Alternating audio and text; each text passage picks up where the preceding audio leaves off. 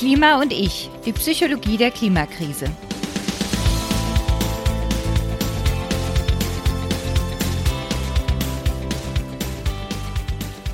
Hallo zu einer neuen Folge von Klima und ich. Ich bin Dr. Stefanie Uhrig, Wissenschaftsjournalistin mit Begeisterung für das Gehirn und heute spreche ich mit der Psychologin Prof. Dr. Sabrina Kraus über ein Thema, das in letzter Zeit häufiger aufkommt, nämlich den Verzicht.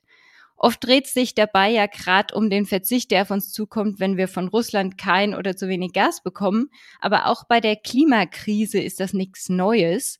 Da hören wir dann Argumente wie, wir sollen also möglichst nur arbeiten und in der Freizeit auf praktisch alles verzichten. Deshalb wollen wir uns heute mal ansehen, was Verzicht eigentlich genau bedeutet und worauf wir vielleicht bereit wären zu verzichten. Sabrina, hallo erstmal. Hallo, guten Morgen. Du hast ja schon in einer früheren Folge mal erzählt, dass es für Menschen unfassbar schlimm ist, etwas zu verlieren. Wenn wir also das Wort Verzicht hören, was löst das denn dann in uns aus? Was geht uns dabei durch den Kopf? In den allermeisten Fällen zucken wir erstmal zusammen und möchten das nicht. Etwas nicht mehr zu haben ist für uns wesentlich schlimmer, als etwas Neues dazu zu gewinnen. Da sind wir Menschen auch ein bisschen irrational. Da hat die Wirtschaftswissenschaft auch lange einen Irrtum verfolgt, nämlich ging mal mal davon aus, dass Menschen sehr rational sind. Dieser sogenannte Homo economicus wurde da immer berechnet. Und dann gab es eines Tages die Forschung von Daniel Kahnemann, der Psychologe ist, aber einen Nobelpreis in den Wirtschaftswissenschaften bekommen hat, der nämlich dann herausfand, dass Menschen 100 Euro, wenn sie die gewinnen, gar nicht so sehr gewichten wie 100 Euro, die sie verlieren. Das heißt, so ein Verlust wiegt so 1,5 bis 2,5 Mal so viel, je nach Größe natürlich auch noch des Verlustes, wie ein Gewinn. Und das heißt, wenn man uns sagt, wir müssen jetzt auf etwas verzichten, bedeutet das ja einen Verlust. Und das möchten wir im Grunde immer vermeiden. Gibt es denn vielleicht Dinge, auf die wir gerne oder was weiß ich, vielleicht zumindest bereitwillig verzichten können? Oder ist es uns ziemlich egal, Hauptsache bloß nicht verzichten?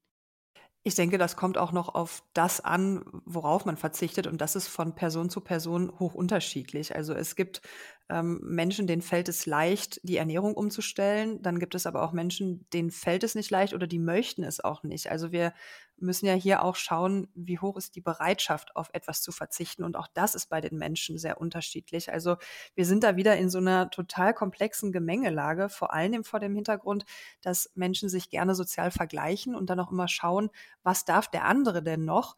Und muss ich vielleicht gerade auf viel mehr verzichten als der andere, weil dann verringert das wiederum die Bereitschaft, überhaupt irgendeinen Verzicht vorzunehmen. Okay, kommt es dann auch auf die Situation an? Also wenn uns praktisch deutlicher ist zum Beispiel, dass wir auf was verzichten müssen oder warum der Verzicht jetzt wichtig und sinnvoll ist, fällt es uns dann leichter? Ja, auf jeden Fall. Also wenn man weiß, warum man etwas tut und dass das sinnvoll ist, wird es einem leichter fallen. Das wird dann immer noch nicht dazu führen, dass alle Menschen Lust haben, darauf zu verzichten, aber einige sicherlich schon.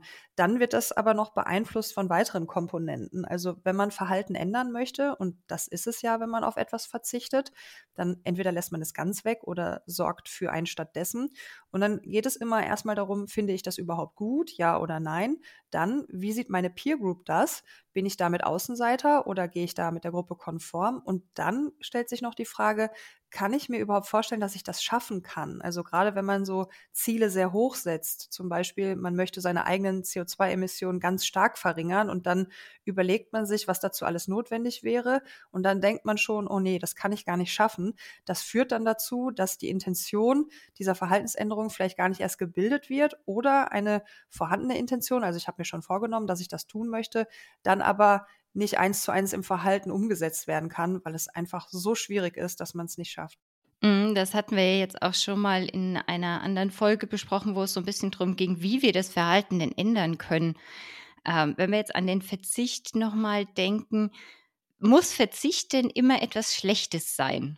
Also kommt darauf an, auf welche Weise man das Thema Verzicht beleuchtet.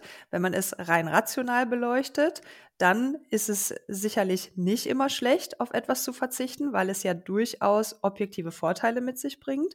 Wenn man aber auf der psychologischen Ebene schaut, ist Verzicht in der Wahrnehmung immer etwas Schlechtes, weil wir Menschen ja den Status quo unbedingt behalten möchten. Ist es dann aber auch ein bisschen eine Frage, wie man Dinge darstellt? Also wenn man jetzt an die Klimakrise denkt, da wird ja oft gesagt, okay, ihr müsst jetzt auf Fleisch verzichten, ihr müsst aufs Auto verzichten, worauf soll man denn noch alles verzichten?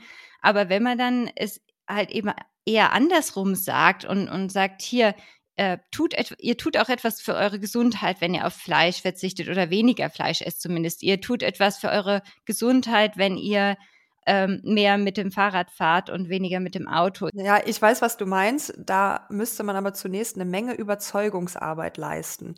Wenn die gelingt, dann fällt es den Leuten sicherlich leichter, auf etwas zu verzichten, weil sie dann einen Vorteil sehen. Aber wie wir vorhin ja schon mal kurz besprochen haben, Vorteile wiegen gar nicht, also Gewinne wiegen gar nicht so schwer wie Nachteile. Man müsste also einen ungleich größeren Vorteil erschaffen, damit Menschen bereit sind, auf was anderes zu verzichten, weil Verluste mögen wir nicht einfach so hinnehmen.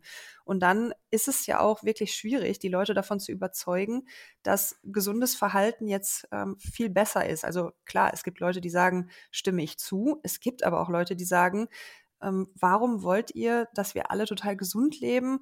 Wir sterben doch sowieso, können wir nicht so leben, wie wir möchten? Und auch da gibt es ja total irrationale Argumentationen. Und wenn wir da versuchen, immer rational rangehen zu wollen, werden wir an verschiedenen Stellen auch scheitern. Also es gibt immer welche, die können diesen rationalen Argumenten auch folgen. Und gerade wenn man sich auch so Statistiken anschaut zum Gesundheitsverhalten, sieht man auch Menschen mit höherem Bildungsabschluss ähm, sind da eher geneigt, gesundes Verhalten vorzuziehen, aber eben nicht alle. Und das Problem ist ja, dass wir gerade so bei Verhaltensänderungen möglichst viele mitnehmen müssten, damit wir eben dieses 1,5 Grad Ziel noch erreichen, was wir dann durch unser eigenes Verhalten ja auch nur ein Stück weit mit beeinflussen können, weil ja auch viele andere große Beteiligte da noch mitspielen. Aber das ist eben eine sehr komplexe Sache von Problembewusstsein über Einstellung bis hin zu das Verhalten tatsächlich ändern zu können, haben wir da unzählige psychologische Mechanismen, die uns da ein paar Steinchen in den Weg legen. Mhm.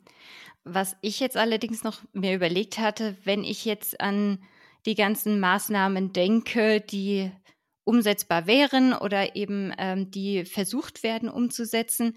Also jetzt gehen wir mal in Richtung Auto. Wir versuchen ja jetzt eigentlich kaum die Leute zu animieren, weniger mit dem Auto zu fahren. Ne? Also ich meine, ja, es mhm. gibt Städte, wo die Radwege besser ausgebaut werden und so weiter und so fort. Aber auf dem Land, ehrlich gesagt, tut sich da wenig. Ähm, ich wollte jetzt mal mit dem Zug zu meiner Mutter fahren, das ist acht Kilometer weg und äh, habe dann auf der Rückfahrt gleich mal eine 40 Minuten Verspätung vom Zug gehabt, wo ich mir gedacht mhm. habe, da hat man natürlich dann auch keine Lust drauf.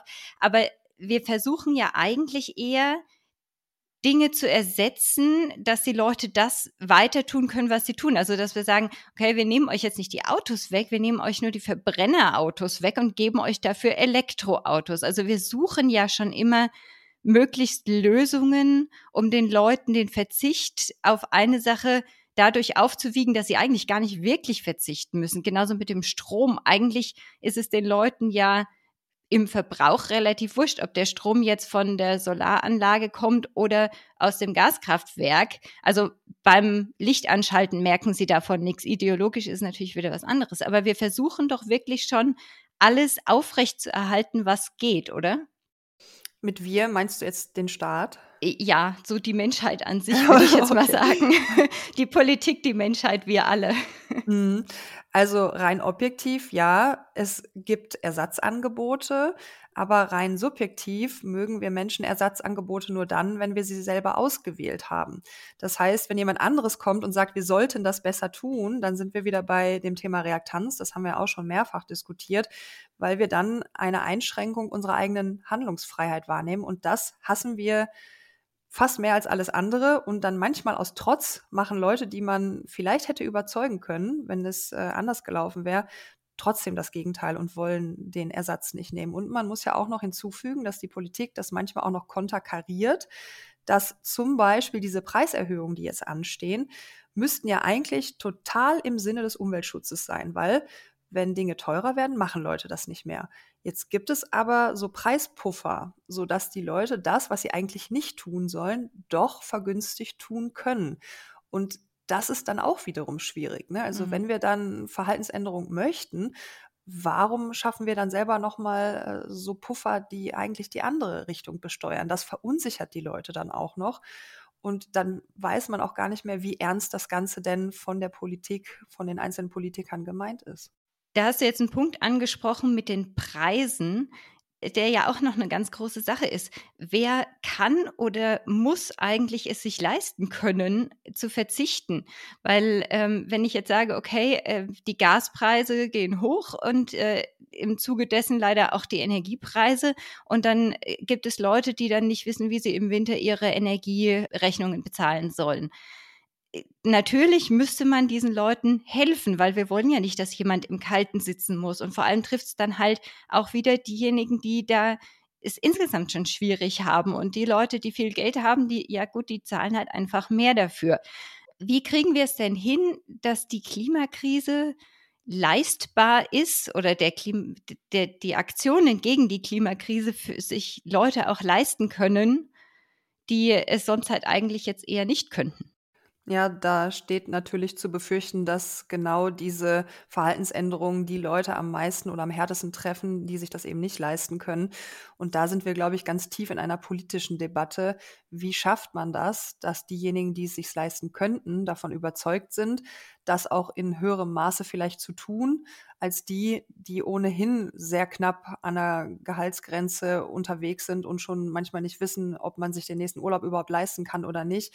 Also da bleibt bei der Politik sicherlich einiges an Problemlösefeldern noch offen, damit ähm, da eine Gerechtigkeit hergestellt werden kann, weil sonst sind wir wieder tief im Thema soziale Vergleiche und dann gibt es Personen, die sich ganz stark benachteiligt fühlen, was sie wahrscheinlich dann auch sind, gerade finanziell monetär gesehen. Mhm. Und das führt dann zu weiteren Unruhen. Und dann haben wir äh, einen weiteren dieser viel zitierten Risse in der Gesellschaft. Ne? Also, dass wir unser Verhalten ändern müssen, ist ja den meisten Leuten klar. Also auch immer noch nicht allen, muss man ja auch sagen. Es gibt ja immer noch Leute, die sagen, na gut, eure Klimakrise habe ich jetzt mitbekommen, aber die ist ja nicht menschengemacht und na gut, wenn sie denn menschengemacht ist, dann können wir es jetzt aber auch nicht mehr ändern. Die haben wir ja auch noch. Ne? Und dann mhm. haben wir Leute, die, die sagen, ja, Klimakrise gibt es, wir können auch noch was machen. Ich möchte auch gern was machen, aber ich möchte bitte auch mit meiner Familie noch gut über die Runden kommen. Und dann ist man auch schon wieder bei so Themen wie äh, Reichensteuer oder gibt es ja viele synonyme Begriffe. Und ähm, das wäre aus der einen Perspektive gerecht, aus der anderen Perspektive ist es dann auch wieder eine Ungleichbehandlung. Also Gerechtigkeitsempfinden in der Menschheit herzustellen, ist auch nahezu unmöglich, würde ich sagen, mhm. weil man immer das Gefühl hat, also jeder von uns hat immer so ein bisschen das Gefühl, dass der andere doch gerade einen Vorteil hat. Und da sind wir in so einer Debatte, die umfasst wirklich so viele Themenbereiche, eine Ökologie und Verhaltensänderung, Psychologie, dann aber auch die politische Ebene. Und vielleicht könnte man, um auch mal äh, einen Lösungsversuch zu wagen, irgendwie an diejenigen appellieren, die ja dann vielleicht auch Bildungsbürger sind und vielleicht auch eine höhere Einsicht haben für das, was jetzt zu tun ist und auch monetär besser ausgestattet sind, dass die so eine Art Gemeinwohlsinn entwickeln oder sagen, na gut, ähm, ich trage halt ein bisschen mehr des Anteils, der jetzt notwendig ist, als ähm, die, die es eben nicht können. Aber ob man das hinbekommt, also da müsste man ja auch mit sehr viel Fingerspitzengefühl unterwegs sein, dass da nicht wieder ähm, dann auch solche Thematiken aufkommen wie damals bei der Ost-West-Zusammenführung. Ne? Da gab es sowas ja. Und dann gab es da aber auch ziemlich viele Streitigkeiten drum. Also das ist eine mhm. heikle Geschichte und ähm, da beneide ich die Leute, die da jetzt politische Entscheidungen treffen müssen, wirklich nicht. Aber ich glaube, ohne Preiserhöhung werden wir keine Verhaltensänderung hinbekommen. Aber das hat immer das Risiko, dass wir die Einkommensschwachen auch noch weiter benachteiligen. Hm. Ja, du hast recht. Also Politikerin würde ich jetzt auch gerade nicht sein wollen oder wollte ich noch nie sein. Von ja. daher ähm, aber gut, also ich fand das jetzt auch noch ganz spannend. Ich weiß nicht, ob dir der Club of Rome was sagt. Mhm. Das ist äh, so ein Zusammenschluss von ExpertInnen, die sich für nachhaltige Verhaltensweisen und überhaupt für eine nachhaltigere Lebensweise einsetzen. Und äh, die haben jetzt vor kurzem wieder ein Buch rausgebracht. Das heißt Earth for All. Ich habe es jetzt leider noch nicht gelesen, werde das aber bald tun. Da kriegt man natürlich jetzt schon so Zusammenfassungen und, und ähm, ja, so die Key Points. Und da geht es eben auch sehr darum, dass wir eigentlich alle Krisen, die jetzt so auf uns einprasseln, nur dann bewältigen können, wenn wir auch die soziale Ungleichheit ausgebügelt bekommen. Ich weiß nicht, ob das der richtige Begriff ist, aber dass äh, wir eben die Armut beenden und äh, diese Beseitigung der Ungleichheit zwischen verschiedenen Ländern, zwischen äh, Menschen mit verschiedenen Hautfarben, zwischen Männern und Frauen, dass wir diese Ungleichheiten wegbekommen und eben dadurch nachhaltigere Verhaltensweisen überhaupt erst ermöglichen. Also ich denke, das ist, das ist auch so eine Sache, dass wir dieses, diesen sozialen Aspekt und den ähm, Nachhaltigkeitsaspekt gar nicht mehr so richtig mhm. auseinanderkriegen können. Ich denke, das muss immer zusammengedacht werden, weil gerade wenn wir sagen, der Regenwald soll nicht weiter abgeholzt werden, dürfen wir ja nicht vergessen, dass die Menschen, die das dort tun, das ja nicht machen, weil die gerade Langeweile haben, sondern die machen das, weil sie sich davon wirtschaftliches Wachstum versprechen. Ne? Weil das, was dann statt des Regenwaldes dort stehen oder leben kann, ist eben eine Einkommensquelle. Und wenn wir gerade diesen benachteiligten Ländern keine Alternativen anbieten oder da Unterstützung leisten, wie soll das dann funktionieren? Also wenn wir einfach sagen, das dürft ihr nicht mehr tun, dadurch werdet ihr noch ärmer, ja, schade für euch, so wird das ja nicht funktionieren. Und das geht auf Länderebene, das geht aber auch auf Familienebene oder ähm, ja durch alle Gehaltsschichten im Grunde durch. Ne? Weil immer dann, wenn wir Veränderung wünschen, zieht das ja einen Rattenschwanz an ähm, Kollateralschäden, wenn ich das mal so nennen darf, mit sich und die auch alle im Vorhinein zu betrachten. Ich glaube, das geht auch gar nicht. Bei manchen Dingen muss man wahrscheinlich auch so ein bisschen Try and Error unterwegs sein. Aber wenn man das als Politiker ist, wird man ja direkt auch wieder aggressiv angegangen und ähm, ja, das des Amtes entwürdigt sozusagen, weil man nicht vorher alles sehen konnte. Aber gerade das Thema Klimakrise ist so hochkomplex, das kann meiner Meinung nach kein einzelner Mensch und auch keine Gruppe von Menschen vollständig durchdenken, weil immer dann, wenn wir irgendwo in der Kette eine Variable ändern, ändert sich mitunter das ganze Ergebnis. Und da gab es ja in den 90ern mal so ein paar Filme, so Butterfly-Effekt oder so, dass eine mini kleine Veränderung führt ja in der Kette weiter zu mannigfaltigen Veränderungen. Und da müssen wir uns, glaube ich, alle so ein bisschen vortasten. Und ich glaube, um dieses Vortasten zu ermöglichen, müssten wir aber in der Gesellschaft irgendwie die Stimmung ein bisschen im Auge behalten, die ja momentan sehr angespannt ist und wir sind alle irgendwie krisengeschüttelt. Und damit dann diese empfundene Ungerechtigkeiten nicht irgendwie tatsächlich mal in Feindseligkeit oder Aggression, die dann auch physisch ausgelebt wird, gipfeln, äh, müsste man da auch noch mal ein bisschen hinschauen. Aber auch das, äh, da möchte ich auch nicht tauschen. Ne? Was, was man da jetzt zuerst alles machen muss. Die Politiker wissen wahrscheinlich gar nicht, was sie zuerst machen sollen. Überall brennt es. Hm. Ja, diese Überwältigung an Themen ist halt gerade wirklich ähm, ziemlich enorm, habe ich zumindest selbst bei mir auch so das Gefühl, dass man gar nicht wirklich mhm. überhaupt nicht mehr weiß, wo man ansetzen soll. Mhm. Aber nichtsdestotrotz müssen wir ja irgendwo anfangen und das möglichst schnell.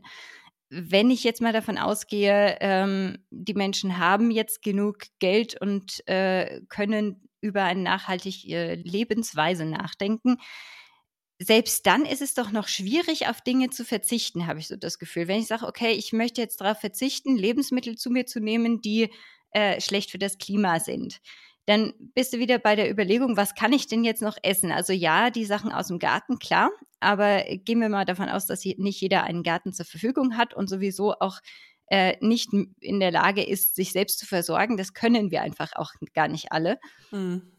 Wenn ich jetzt im Supermarkt bin, okay, dann muss ich jetzt gucken. Hm, also äh, Gemüse und Obst ist gut, aber dann habe ich die Bananen aus, äh, ich weiß nicht genau wo, dann habe ich, es steht manchmal nicht mal dran, dann habe ich die Avocado die von sonst woher kommt. Ähm, dann muss ich gucken, dass selbst die Pfirsiche, die ich jetzt letztens im Supermarkt gesehen habe, da stand auch irgendwie dran aus Spanien, wo ich gedacht habe, ja, warum eigentlich gerade eben? Die können wir auch lokal jetzt gerade bekommen und so. Mhm. Es gibt da einfach so unfassbar viele Dinge oder auch beim Klamottenkauf, wenn ich sage, ich möchte nur nachhaltige Klamotten kaufen, was bedeutet das dann genau? Da steht dann oft CO2-neutral hergestellt drauf oder ähm, irgendwas in diese Richtung. Aber was bedeutet das genau? Zahlen die dann für alles, was nicht CO2-neutral ist, dann wieder irgendwelche Gelder an Aufforstungen, die ja, wie wir jetzt auch schon öfter in den Nachrichten vermutlich mitgekriegt haben, gar nicht unbedingt immer hilfreich sind oder mhm. auch passieren würden, ohne dass diese Projekte stattfinden und alles. Also wie können wir in dieser Flut an Informationen überhaupt durchblicken? Vielleicht ist das auch ein Thema für eine nächste Folge, aber wenn ich jetzt verzichten möchte, fällt mir das auch gar nicht so einfach bei manchen Dingen. Wenn Verzicht jetzt nicht bedeutet, ich lasse jetzt einfach alles. Ja, Genau, das kommt ja auch noch erschwerend hinzu. Selbst wenn die Bereitschaft, auf Dinge zu verzichten, sein Verhalten zu ändern, da ist, ist man ja oft unsicher, ob der Verzicht, den ich jetzt gerade vornehme, tatsächlich gewinnbringend ist oder ob ich gerade einem Unternehmen auf den Leim gehe, das Greenwashing betreibt. Und da muss man ja auch sagen, gibt es ja auch das eine oder andere Unternehmen, das in dieser aktuellen Gemengelage noch sehr egoistisch und wirtschaftlich denkend unterwegs ist und auf diesen Zug mit aufspringt, ohne tatsächlich was zu ändern.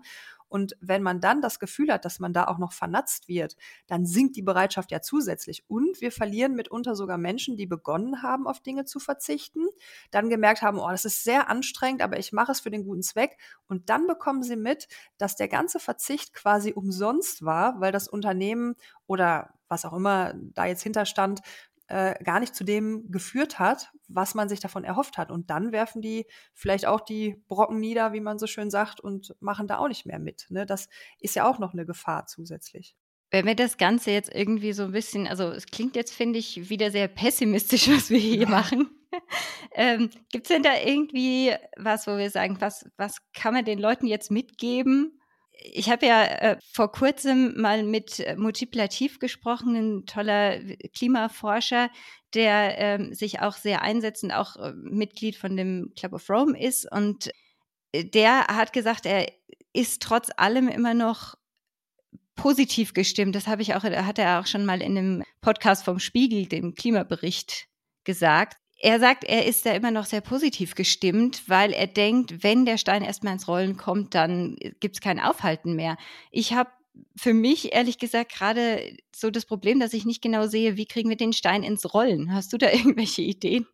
Ja, es ist natürlich schwierig und leider habe ich jetzt auch keine ultimative Lösung, aber da ich aus der Psychologie komme und wir es nicht so gern mögen, in richtig und falsch und gut und schlecht zu teilen, könnte man ja auch sagen, wir bleiben erstmal neutral und machen unterschiedliche Angebote, zeichnen keine Horrorszenarien, aber auch keine zu optimistischen Zukunftsszenarien.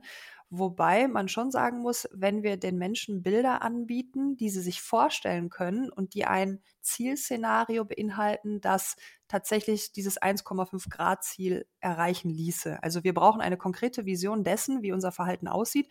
Und wenn wir das kommunizieren, dann weiß man auch aus der psychologischen Forschung, dass wenn man sich das einmal vorgestellt hat, diese Verhaltensänderung auch möglich ist. Aber das klingt ja jetzt auch, oder es ist stark vereinfacht, weil niemand so genau weiß, wie dieses konkrete Zielbild eben aussehen könnte, weil der eine den Fokus auf die Ernährung legt, der andere auf plastikfreie Weltmeere, der nächste wieder auf andere Dinge.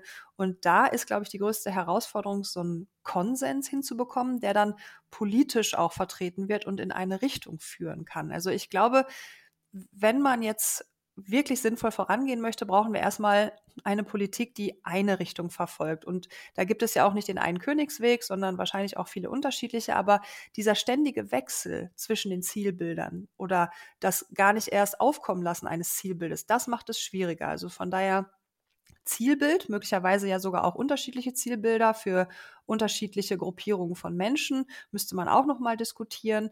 Und dann aber auch kleine Erfolge vielleicht mal feiern oder auch mal sagen, was man schon geschafft hat. Greta Thunberg hat ja mal gesagt, I want you to panic. Das, ich verstehe den Antritt. Es ist aber schon schwierig, wenn wir die Leute immer nur mit Panik, mit Angst und Schrecken konfrontieren, weil dann findet auch irgendwann ein Gewöhnungseffekt statt.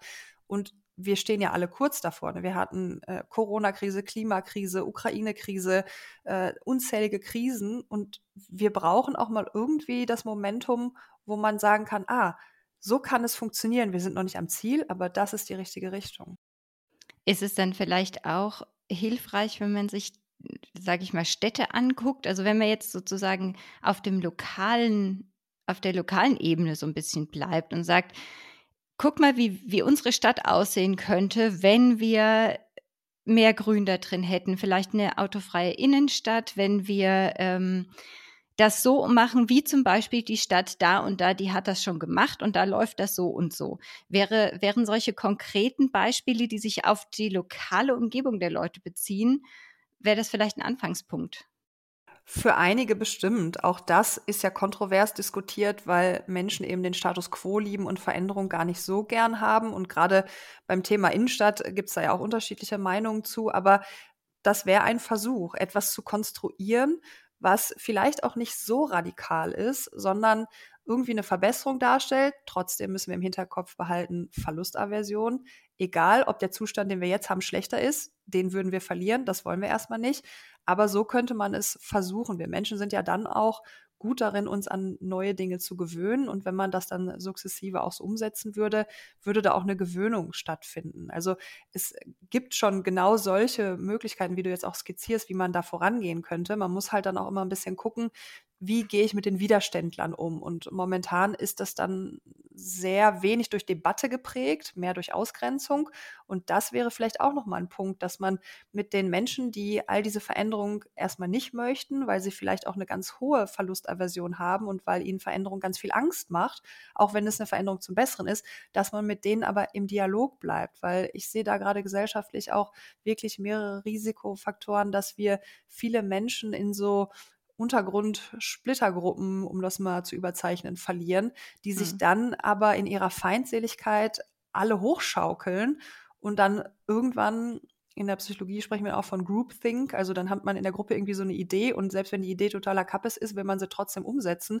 Äh, und wenn wir da gar keinen Zugriff mehr drauf haben oder gar nicht mehr im Dialog bleiben, dann ist das für uns alle schädlich hinterher. Ne? Also mhm. da, da, sehen wir auch schon wieder, gerade Kommunikation spielt auch eine Rolle. Also äh, die Liste der Themen, die wir beachten müssen, endet nicht. Und ich glaube, man darf sich davon aber auch nicht abschrecken lassen. Man muss es irgendwie in kleine Mosaiksteinchen aufsplitten und dann einen nach dem anderen probieren und dann auch leider tatsächlich ein bisschen Try and Error betreiben.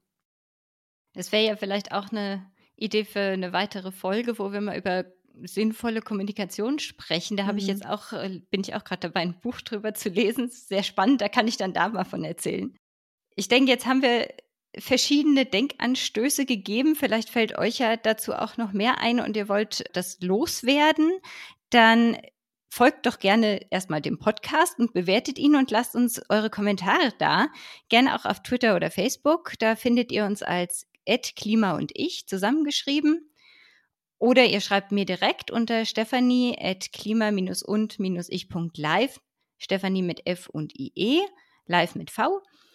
Alle bisherigen Folgen und natürlich auch die kommende Folge findet ihr bei Apple Podcasts, Spotify und verschiedenen anderen Apps oder auf klima-und-ich.live, live weiterhin mit V. Noch eine kurze Info. In der letzten Folge hatte ich von einer Band erzählt, die gegen Rassismus und Ausgrenzung singt. Dazu habe ich jetzt ein paar Nachfragen bekommen, deshalb kurz als Info. Es geht um die Folkrock-Band Schandmaul mit ihrem Lied Bunt und nicht braun. Das verlinken wir dann auch in den Show Notes noch. Danke fürs Zuhören und tschüss, bis bald.